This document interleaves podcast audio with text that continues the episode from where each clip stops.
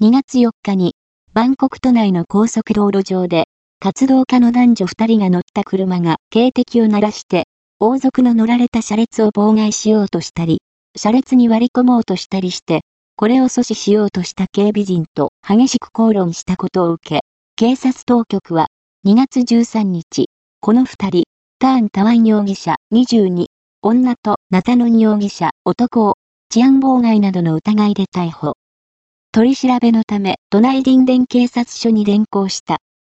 同署は、2回にわたり、2人に出頭を求めていたが、2人の代理人弁護士が、2人は、共に、学生で授業に出なければならないとの理由で、出頭を2月20日まで延期するよう要求した。これに対し、警察は、授業に出席した後に出頭できるはずとしてこれを却下。令状を取り、二人の逮捕に踏み切った。